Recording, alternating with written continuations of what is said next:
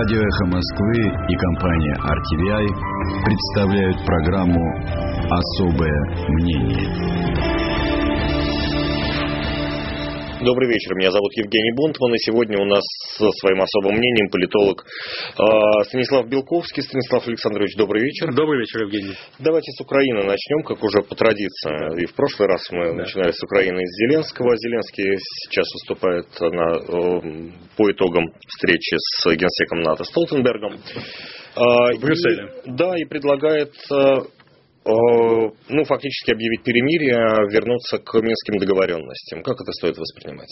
Формально из минских договоренностей никто из участников э, этого процесса не выходил. Минские договоренности действуют. Другое дело, что они априори невыполнимы поскольку они предполагают, что Украина должна, украинский парламент должен признать особый конституционный статус отдельных районов Донецкой и Луганской областей, то есть самопровозглашенных ДНР и ЛНР, и провести выборы в этих регионах по украинским законам, и первый и второй невозможно в нынешней ситуации физически, после чего Россия должна передать контроль над границей с Украиной в этих районах Украине, Киеву. Так. А, поэтому все это э, сказка про белого бычка и э, фактически оформление бесконечного замороженного конфликта по образцу Приднестровского или Северо-Кипрского. Собственно, на что ставку и делал предыдущий президент Петр Порошенко. Поэтому, если действительно идти к урегулированию конфликта, а на мой взгляд, здесь, конечно, решающее слово за Москвой, как более сильным, более мощным участником этого конфликтного процесса и инициатором, собственно, самого конфликта на Донбассе и Луганщине, то нужна новая концепция. Э, следовать Минским соглашениям не получится, поскольку они не реализуемы. Что тогда значит? Мы готовы к переговорам с Россией, мы готовы выполнять Минские договоренности. Это ритуальная фраза. Ну, собственно, здесь вариант бинарный. Или сказать, что мы готовы выполнять Минские договоренности, или сказать, что мы не готовы. Если мы, Но так никто не скажет. Да, если мы не готовы, тогда, естественно, Москва и Кремль и Владимир Ильич Путин кричат, ну смотрите, это же, так сказать, он пляшет как безумный, Тарантул укусил его. Что ж, как же можно иметь дело с такой властью, которая прямо заявляет, что она не готова выполнять Минские соглашения. Поэтому, скорее всего, нужен какой-нибудь Минск-3 который формально, будучи преемственным по отношению к ныне действующему Минску-2, но совершенно ненужному и никчемному, и который может быть использован только в хозяйственных определенных нуждах и в санитарно-гигиенических целях, э, значит, нужно сделать, в общем, несколько поменяет концепцию. Что касается Крыма, который здесь не выносится, потому что речь идет в Минских договоренностях, Крым разумеется, нет, нет, нет ни слова, нет ни слова о Крыме, естественно. А какой такой план разрабатывает Зеленский по возвращению Крыма? Ну, а, любой реалистически мыслящий политик понимает, что Крым не вернется в состав Украины хотя бы потому, что неважно, останется Путин у власти или когда-нибудь он уйдет, все равно подавляющее большинство населения Крыма и России будут против этого. Э, естественно, сказать об этом публично украинское руководство, и тем более новый президент Зеленский, которого его незадачливые предшественники обвиняют в готовности сдать национальные интересы, хотя сдавали они их сами. Особенно в рамках ряда коррупционных сделок с российскими контрагентами, да, не может. Да, поэтому он, собственно, отмолчался на эту тему, и э, он хочет использовать усталость Москвы и Кремля от ДНР и ЛНР, усталость от всей этой ситуации. От а усталость есть. Да, она колоссальная. Потому что надо постоянно подкармливать эту ситуацию. Фактически это серо-черная зона, где не действуют никакие законы, где невозможно проконтролировать даже выполняются ли кремлевские указания, где бандитские группировки руководят многим и далеко не всегда, опять же, подчиняются Кремлю. Поэтому Кремль пошел бы на некое регулирование, э, но без потери лица, поскольку Путин никогда не собирается терять лицо и никогда не признает своих ошибок. И самое главное, ошибки начала всего этого процесса это и в апреле 2014 года, когда полковник ФСБ Игорь Иванович Геркин-Стрелков при финансировании известного бизнесмена Константина Малафеева пришел с войском в город Славянск Донецкой области. С этого все и начиналось. Ты помнишь, как все начиналось? Все было впервые и вновь. А, еще чуть-чуть про Зеленского, с вашего позволения. А, вот до эфира мы с вами немножко обсуждали художественные достоинства и недостатки э, сериала «Слуга народа». А, Зеленский выступил с предложением ввести э, уголовную ответственность э, за незаконное обогащение чиновников. Вот это что? Это как воспринимать? Как популизм? Как, как что? Ну, это было в его предвыборной программе среди системы его политических обещаний. Ну, мы же понимаем, что обещание одно, а президент совсем другое. Ну, бывает же, что иногда и выполняются. Нет, Зеленский хочет как можно быстрее сделать по максимуму в преддверии парламентских выборов 21 июля, с тем, чтобы его партия «Слуга народа» получила парламентское большинство. Сейчас ее рейтинг 41%.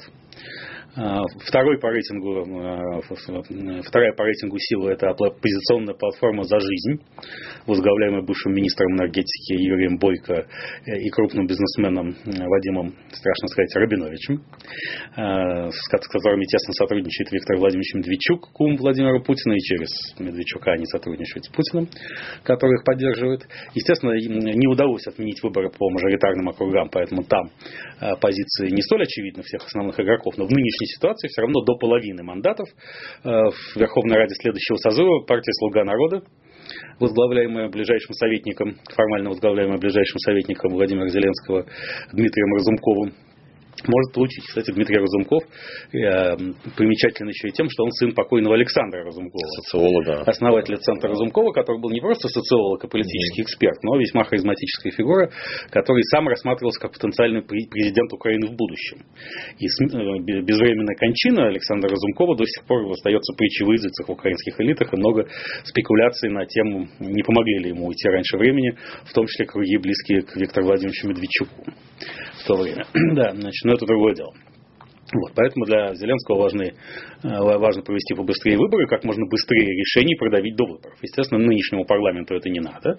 Уже поэтому парламент забодал э, президентский законопроект об импичменте. Депутат от блока Петра Порошенко Алексей Гончаренко из Одессы заявил сегодня, что он раньше президента Зеленского подал законопроект, поэтому рассматривать надо его.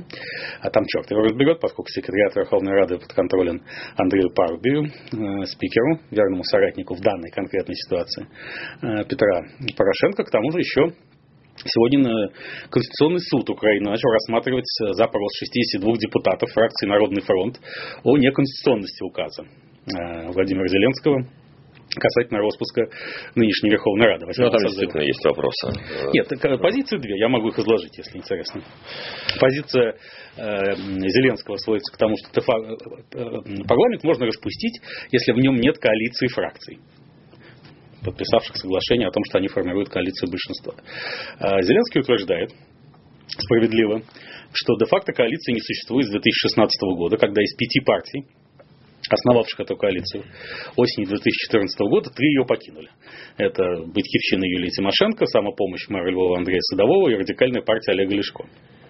Народный фронт, цепляясь за, так сказать, последние остатки власти, утверждает, что поскольку официально о выходе из коалиции он заявил только 17 мая, то президент не мог распустить э, Раду раньше 17 ну, потому июня. что должна сформироваться Нет, нет, потому, нет, ну, потому что это должен пройти месяц, а президент распустил ее 20 мая, в день инаугурации. И Конституционный суд там как раз накануне второго тура снесли э, Станислава Шевчука, председателя Конституционного суда, который был не вполне лоялен Петру Порошенко, еще избрали лояльную экс-президенту госпожу Шапталу, председателем э, этого важного органа чувств. И там сейчас Конституционный суд состоит наполовину из сторонников Порошенко и Народного фронта, а наполовину из судей, назначенных еще при Викторе Януковиче, э, которые, в общем, гибнут за металл, если что. И если э, рассматривать субъективные приоритеты суда, то суд должен, конечно, отменить указ о досрочных выборах, и выборы тогда состоятся в октябре, а не 21 июля. Но, мне кажется, суд немножко побаивается народного гнева. И вот это, так сказать, в этой прогалине между желанием круто заработать, озолотиться и страхом народного гнева, и будет приниматься это решение, которое суд, Конституционный суд Украины обозначил как веткладное. Знаете, я иногда думаю по-украински не как, ну, очень как срочное, угу. и то, которое нельзя отложить. Не очередное, да. Да, да, да. И обсуждаться это будет устно аж. То есть устно будут сидеть и обсуждать. У них а, есть месяц на принятие решения. Но, тем не менее, насчет обещаний. Но я хорошо помню обещания иллюстрации, обещания лишения привилегий всевозможных министров и депутатов, которые были в начале срока в постмайданную э, эру но Петра это, Порошенко. Это Порошенко. Ну да. Но никакой иллюстрации это де-факто и не было. Ну, обещать не значит жениться. Петр Алексеевич Порошенко этому, в принципе, следовало неукоснительно во многих областях жизни и творчества. Давайте, именно поэтому и получил 25% голосов против 73 у формального политического дебютанта господина Зеленского. А, ну, я понимаю, но в первый, в первый год президентства, конечно, было немножко не так. И все ожидали каких-то иллюстраций, были специальные комиссии, были Знаете, многие достойные Петр, люди. Петр Алексеевич Порошенко человек глубоко советского сознания. 30 секунд у нас. Это постсоветский бизнесмен, который действительно считает, что когда власть у тебя, уже у тебя, когда ты уже выиграл, уже можно своих обязательств не выполнять. Господин Зеленский человек постсоветского сознания, и в этом он качественно отличается от своего предшественника. Станислав Белковский со своим особым мнением. Мы вернемся буквально через мгновение к вам. Радио «Эхо Москвы» и компания RTVI представляют программу «Особое мнение».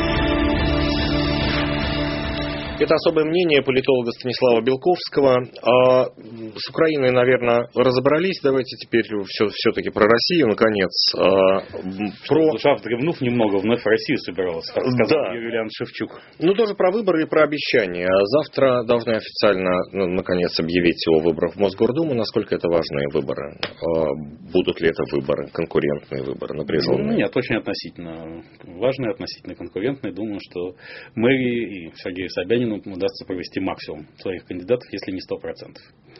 Но предвыборная кампания это обещает быть горячей или нет? Ну, она обещает быть горячей в отдельных округах типа 43-го, где сошлись Нита Федермессер, Сергей Митро, прошу прощения, Анна Федермессер. Э, я не понимаю, почему она называется Нютой. Это ее право. Да, нет, ее хоть Нюточкой.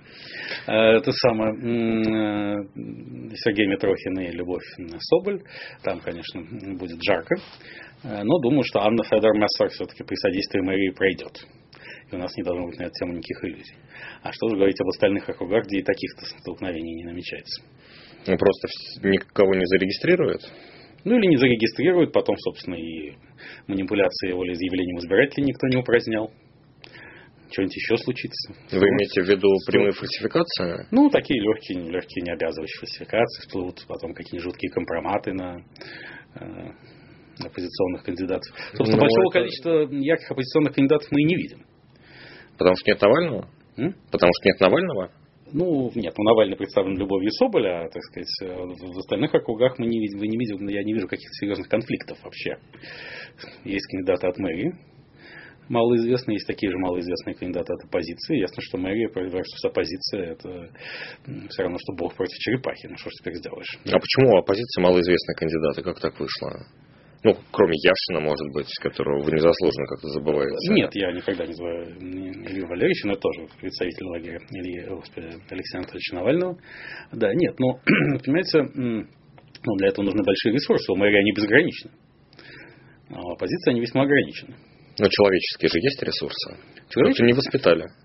Как-то не воспитали, может быть, э, новые ресурсы. Я понимаю все проблемы, связанные с регистрацией, с административным ресурсом и так далее, но ну, а ярких оппозиция, не очень много. Оппозиция, как и власть, э, все эти годы шла путем вытаптывания ярких фигур. А, здесь сегодня, кстати, день рождения Алексея Анатольевича Навального. Ему исполняется 43 года. Я хотел бы взять пару минут на то, чтобы да, давайте, его давайте, поздравить и, по, и порассуждать о его роли в российской политике и всемирно-историческом э, значении в целом. А, Алексей Анатольевич, это, безусловно, самое яркое, что появилось в российской оппозиции в 21 веке. и когда сейчас говорят, что лидером оппозиции был покойный Борис Немцов, то при всем уважении к э, Борису Ефимовичу и его памяти, при всей скорби относительно его безвременной трагической гибели, нет, уже на тот момент, на февраль 2015 года, когда трагедия случилась, конечно, Навальный был гораздо-гораздо главнее Немцова в качестве оппозиционного лидера. Но вот меня в последнее время спрашивают, похож ли Навальный на Зеленского и можно рассматривать его как российского Зеленского. И каков ответ? Я, во-первых, поздравляю Алексея Анатольевича, еще раз подчеркиваю весь мой пиетет к нему. А далее я скажу, что нет, нет. Алексей Анатольевич Навальный ни в коей мере не является Владимиром Александровичем Зеленским, потому что Алексей Анатольевич Навальный это так или иначе лебединая песня советской политики. Это человек, который придерживается принципов вождизма и безальтернативности. В свое время, когда были выборы в 2013 году мэра Москвы, я придумал аббревиатуру «Единый безальтернативный лидер оппозиции», в отношении Алексея Анатольевича. Эта аббревиатура некоторое время, значит, она даже была опубликована в газете МК в моей статье на эту тему, но потом по требованию Роскомнадзора была удалена сайта МК. Роскомнадзор очухался через несколько дней и в безакцептном порядке ее удалил.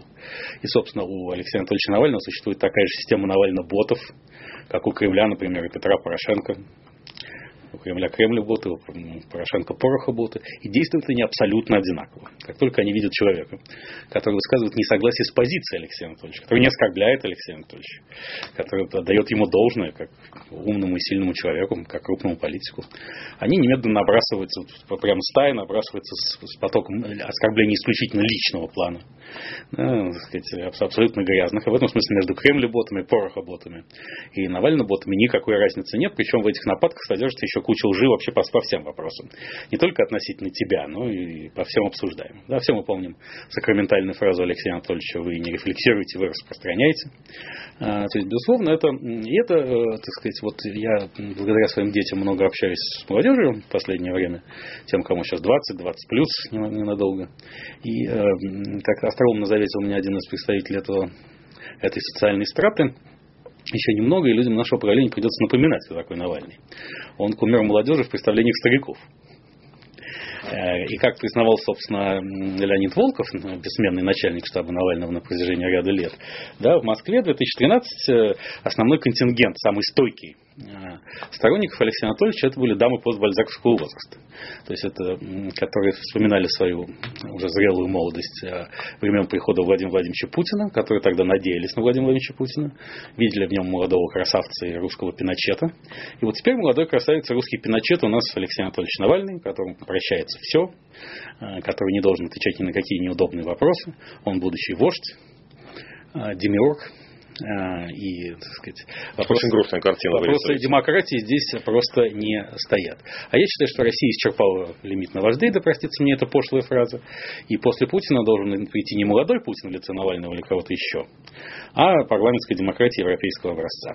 А, неважно, насколько мы сейчас в это верим. В этом смысле Владимир Александрович Зеленский другой. Он постсоветский политик. Нет же никаких зеленоботов. Да? Пока. И можно, нет, что, ну, вот была предвыборная кампания, и Зеленского мочили, на чем свет стоит. Да, и, ну, так сказать, и Порошенко, и многие круги здесь, в России. Причем вот так мочили, как, как боты умеют. Да? Что там Зеленский наркоман, и клоун, там, и пятый, двадцатый, и, и чуть ли не капрофак и так далее. И Зеленский невозмутимо не реагировал ни на что. И никакого пула контрботов не было. За это его тоже потому мочили, что, потому что он не реагировал ни на что. Да, поэтому это уже абсолютно новый стиль политики, новый подход к политике. И я очень рассчитываю, что именно поэтому, благодаря этому у Украины есть шанс прорваться. Конечно, я, но я с другой стороны уже далек давно от мысли идеализировать каких бы то ни было политиков, как бы мне не нравились в данный конкретный момент времени. Поэтому избыточных авансов я выдавать господину Зеленскому тоже не собираюсь про избыточные авансы и рейтинги политические. Ваша реакция на новый метод поднятия рейтинга Путина, изобретенный в целом? Понимаете, я не считаю, что здесь вообще связано, что надо анализировать Кремль, Путина и систему отношений Кремль в целом. Это подтверждает тезис, с которым я выступаю много лет.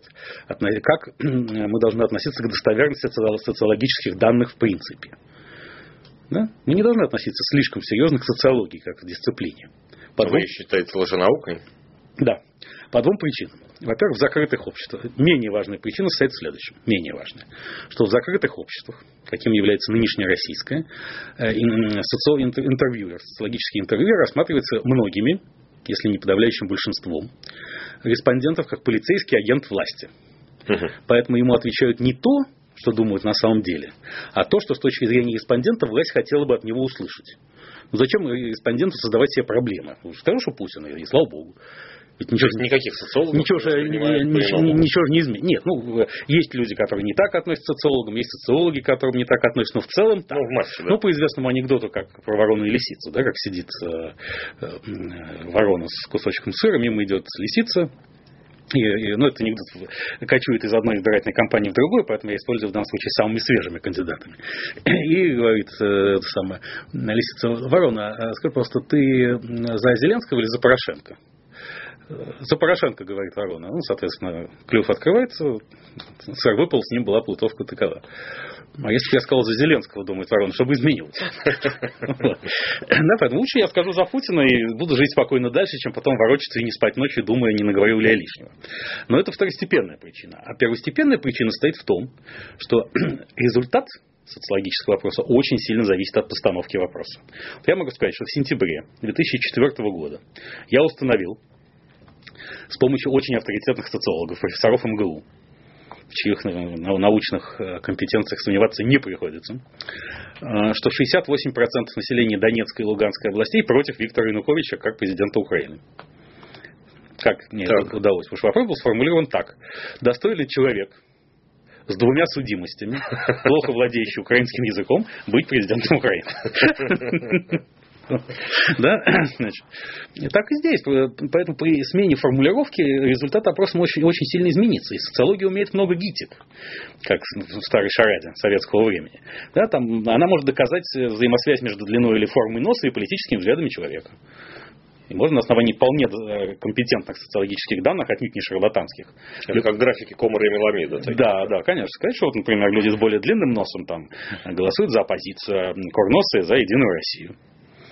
Есть еще один опрос, раз уж мы да. говорим про опросы. Ну, понятно, что теперь как-то серьезно, наверное, не получится поговорить с э, вашим скептическим отношением к социологии как таковой. Ну, да, в России сни- снизился за последний год процент людей, считающих вероятными массовые протесты в своем населенном пункте.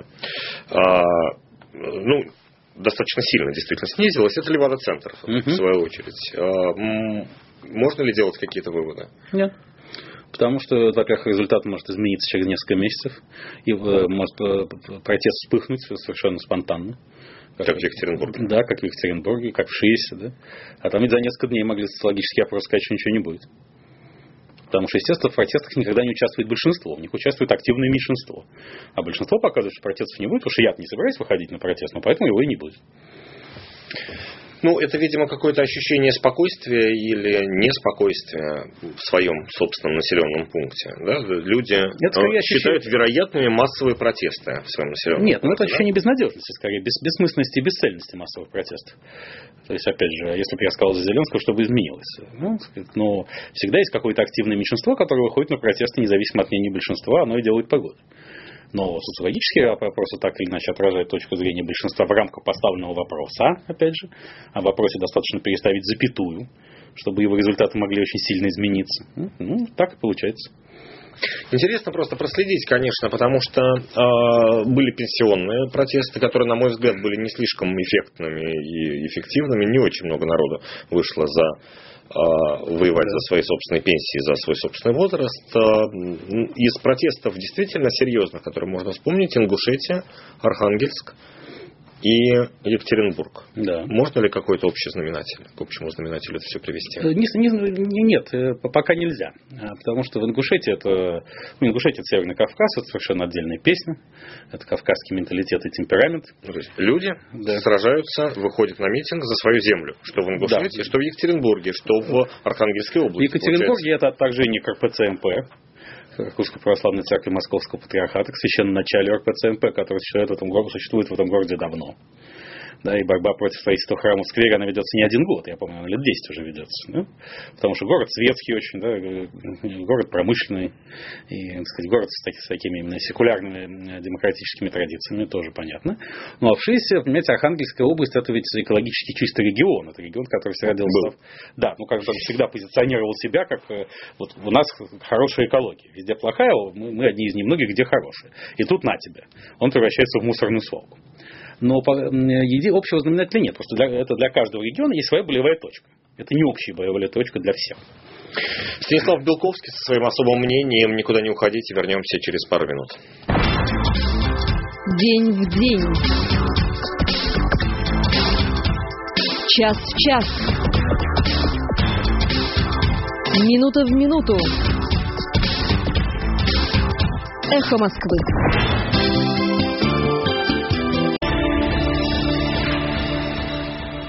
Студии Евгений Бунтман, а напротив меня Станислав Белковский, политолог со своим особым Можно мнением. я вот это самое, сейчас в клинике скажу, что у меня есть уникальный ноу-хау, я разработал. Так.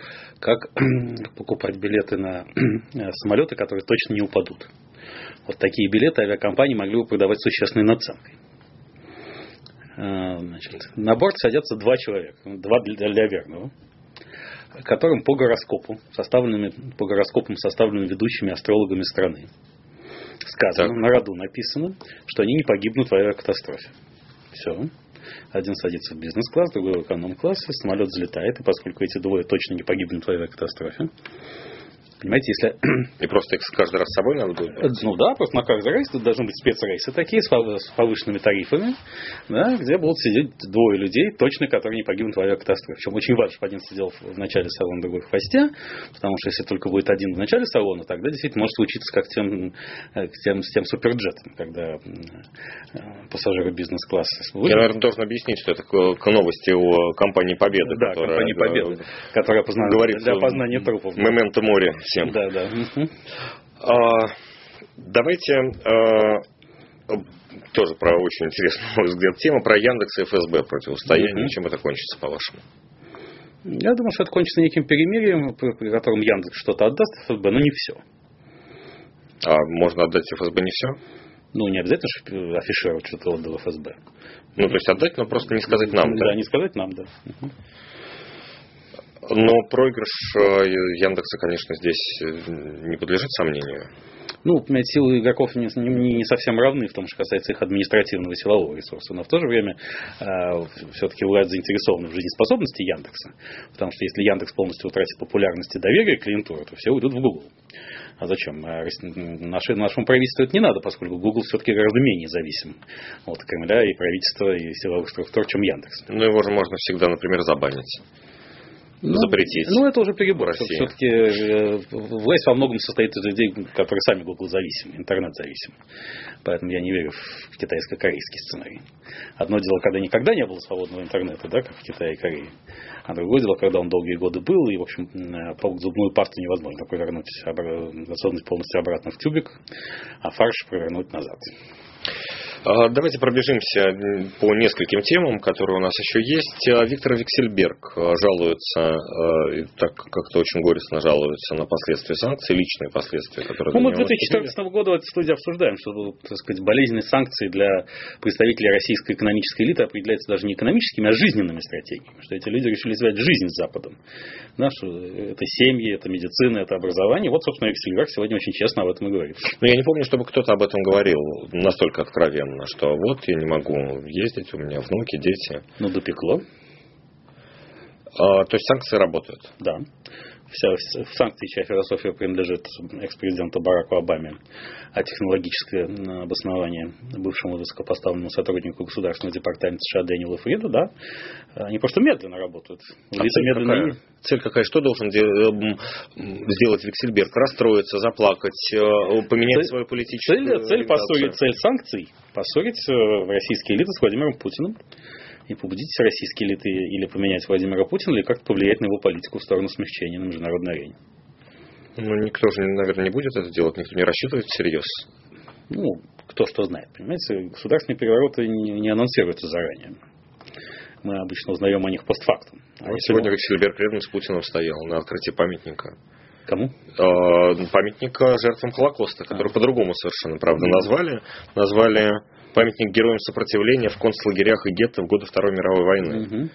Очень интересно, кстати, что слово Холокост, э, его как, как бы и нету практически. Нет, ну здесь это другой смысл, да. Это не жертва Холокоста, это герой сопротивления. Во всех анонсах изначально это было как жертва Холокоста, это рядом с еврейским. Но это герой сопротивления, то есть здесь подчеркиваются активные позиции. Что это не просто жертва Холокоста. Не просто те, кто... А жертва Холокоста быть плохо? В, ну, как бы, ну, для, я думаю, что вряд ли жертвой Холокоста быть хорошо. Я не хотел бы стать жертвой Холокоста. Нет, я, бы, я понимаю. А, нет, нет. В, ну, это... в, каком, в каком-то общественно-политическом Нет, нет, никакого антисемитского дискурса у современной российской власти нет. Мы знаем, мы знаем, что э, Кремль и около кремлевские бизнесы всячески поддерживают еврейские объединения в России, что едва ли не лучший друг э, Владимира Путина на международной арене после отставки Сильвио Берлускони и Герхарда Шредера это Бениамин Нетаньяху, э, премьер-министр Израиля. Израиль не присоединился к санкциям, Израиль даже не, не отменил безвизовый режим с Россией после того, как все это, вся эта петрушка в 2004 2014 году вся эта каша заварилась. И, кстати, как раз антисемитские выпады прозвучали из окружения Дональда Трампа а именно из уст его адвоката Рудольфа Джулиани, бывшего мэра Нью-Йорка. Да, потому что Джулиани связывался с Владимиром Зеленским, президентом Украины, в надежде, что Зеленский передаст ему компромат на Джозефа Байдена и сына Байдена, вовлеченного в э, некоторые энергетические проекты в Украине в прежние годы. Поскольку мы знаем, что Джо Байден возможный соперник Дональда Трампа от Демократической партии на выборах 2020 года, и Зеленский отказал Но я помню, что Джулиани сказал, что с этими людьми не о чем разговаривать. Нет, Джулиани сказал, что складывается впечатление, что новый президент Украины еврей оказался в опасной зависимости от евреев из окружения Джорджа Сороса. Я читал это своими глазами. Гарантирую достоверность только что сказанного. Аутентичность. Причудливый иногда. Ну, можно, конечно, можно, конечно, можно, конечно, это списать на то, что всякий итальянский адвокат бессознательно завидует адвокату, адвокату еврейскому. Вот ну, это как, как, как, да, как, в фильме, да, как, в фильме, как в фильме «Враг государства» в финале, там какой-то босс, босс итальянской мафии, когда Уилл Смит приходит, значит, какой-то, так сказать, кто-то из детей этого босса мафии итальянской приводит э, Уилла Смита как адвоката э, чернокожего, на что босс мафии бронится на своего сына и говорит, ты кретин, что не мог найти нормального еврейского адвоката, может быть, что-то здесь какие-то нюансы, да? Но вот Джулиани был как-то совсем не политкорректен, когда он раздосадованно рассуждал об отказе Владимира Зеленского поддержать сбор компромата и передачу компромата на Джозефа Байдена и его сына. Можно ли объяснить отсутствие слова «Холокост» в названии памятника? Ну, может быть, я фантазирую, конечно, что э, здесь э, э, памятники ставят победителям, а не проигравшим. Ну, это то, то, тоже можно так сказать. То есть, я думаю, что это, видимо, организаторы всего этого дела посчитали, что именно важно было подчеркнуть героизм еврейского народа. И, кстати, это отвечает позиции в значительной степени еврейских, израильских и шире мировых еврейских элит. Потому что они все более и более хотят подчеркивать, что евреи не жертвы. Евреи отстояли с оружием в руках свое государство, выиграли три войны, где физический перевес, перевес силы и техники многократно был на стороне коалиции арабских стран и так далее, и так далее. И что сегодня Израиль это, так сказать, не, не страна, которая нуждается в жалости. Еврейский народ не нуждается в жалости. Он сам кого хочет, так сказать, пожалеет, если что. А, внезапно про Испанию. Верховный суд Испании отменил эксгумацию Франка. А, и здесь э, хотелось бы с вами поговорить про общее отношение к памятникам, мемориалам и так далее. Mm-hmm. То есть опять же, на мой взгляд, история со сносом памятника Жукову это и разговоры про вынос тела Ленина из мавзолея, угу. это все то же самое. Это война с историей некоторая, которая, может быть, решает какие-то современные проблемы. Ну, это все-таки три разных, опять же, случая, как в случае с тремя протестами в трех разных регионах. Да? А Франциско Франко – это стремление значит, левого истеблишмента Испании десакрализовать Франко и его роль как примирителя, умиротворителя в гражданской войне, с чем никогда не согласятся франкисты, которых очень много да, в Испании. Э, и, так сказать, это бесконечная сказка про белого бычка. Э, вынос тела Ленина из мавзолея – это подведение черты под эпоху тоталитаризма. Я сам сторонник этого. Я сторонник того, чтобы Ленина вынесли из мавзолея и похоронили на литераторских мостках Волкова кладбища в Санкт-Петербурге, как он и хотел. Это же Иосиф Сталин, в общем, повернул всю историю с мавзолеем. Скорее, чем Ленин хотел этого. Вот. И, а что касается бюста Жукова, то это провокация против Владимира Зеленского. Потому что значительная часть, э, скажем так, э, русскоязычного и относительно лояльного России электората поддержала Зеленского. И это, так сказать, эти сторонники Зеленского в Харьковской области, безусловно, до победу одержал Зеленский. И все его избиратели, естественно, недоволен в основном э, сносом бюста Жукова. И Зеленский должен как-то реагировать, а он не может реагировать ни так, ни сяк сказать, что это преступление, это значит дать повод националистическим кругам и бывшему президенту Порошенко устроить очередной вопль о сдаче Зеленским национальных интересов. Сказать, что правильно значит, э, свалили памятник Жукову, это значит, в общем, обидеть собственный электорат. Поэтому это была чистая провокация, чтобы э, так сказать, э, Зеленскому так сказать, не оставить пространство для маневра поместить его в положение Цукцванга, где каждый ход ухудшает позицию. Ну, Жуков это тоже, ну, как любая практически фигура советского времени, раздражающая, наверное. Ну, понятно, что менее раздражающая, чем, скажем, генерал Ватутин, памятник которому стоит в самом центре Киева. Да, нет, ну, об исторической роли Жукова можно рассуждать бесконечно. И ясно, что это коровый мясник, с одной стороны, с другой стороны, великий полководец. Но действительно сносить бюст Жукова было не надо, я считаю, потому что это совершенно лишнее. Не нужно совершать никаких шагов, которые разделяют общество, и так столь накаленное. Вы Ленина точно так же разделяет общество есть вещи, на которые надо идти, несмотря на это. Понимаете, вынос Ленина – это эпохальное событие. Это событие, которое подводит черту под советской эпохой, которая все еще продолжается частично. Снос бюста Жукова в Харькове таким эпохальным событием не является. Это мелкая провокация. Ну, вы знаете, в разгар Майдана, когда упал Ленин на Бессарабской да. площади, да. Э, это тоже воспринимали как э, сначала эпохальное событие, но не больше двух дней. А так-то вынос Януковича из с Банковой улицы, он был гораздо более эпохальным событием. Но надо заметить, что падение вот ленинопад, который начался с этого падения, на, падения Ленина на бульваре Шевченко, он, в общем, премного способствовал развитию событий в направлении победы Майдана. Каким образом? Символическим. А вот как так получилось? Вот как начали Ленины падать, так сразу Янукович уже начал собираться в Ростов. Так может и у Жукова какое-то символическое нет, здесь? Нет, нет, нет, у Жукова никакого такого символического значения нет. А чем отличается Ленин от Жукова? Ну, тем, что, во-первых, нет никакого Майдана и нет никакого политического процесса, который требовал бы обязательно сегодня определиться, стоять бюст у Жукова в Харькове или нет. Ну, пожалуй, я это, навяз... это, навязанная, это навязанная провокация. Э, наверное, последнее, э, очень, очень да. коротко. 30 лет годовщина Тяньаньмэнь угу. и подавление протеста, одно из жесточайших э, за новейшую историю последних 30, 30 лет. Что это значит? Что это для истории? Ну, что это для истории? Это демонстрация того, что китайский тоталитарный режим всегда таким, еще, еще долго таким останется, что в Китае никогда не будет э, полноценной демократии европейского образца, потому что цена человеческой жизни в Китае еще гораздо меньше, чем даже у нас в России. Я, как человек, который в детстве еще прочел много китайских романов, особенно мой любимый «Троецарствие», это такая китайская война и мир. Я сейчас уже нет времени цитировать, приводить цитаты, но там ничего не стоит человеческая жизнь.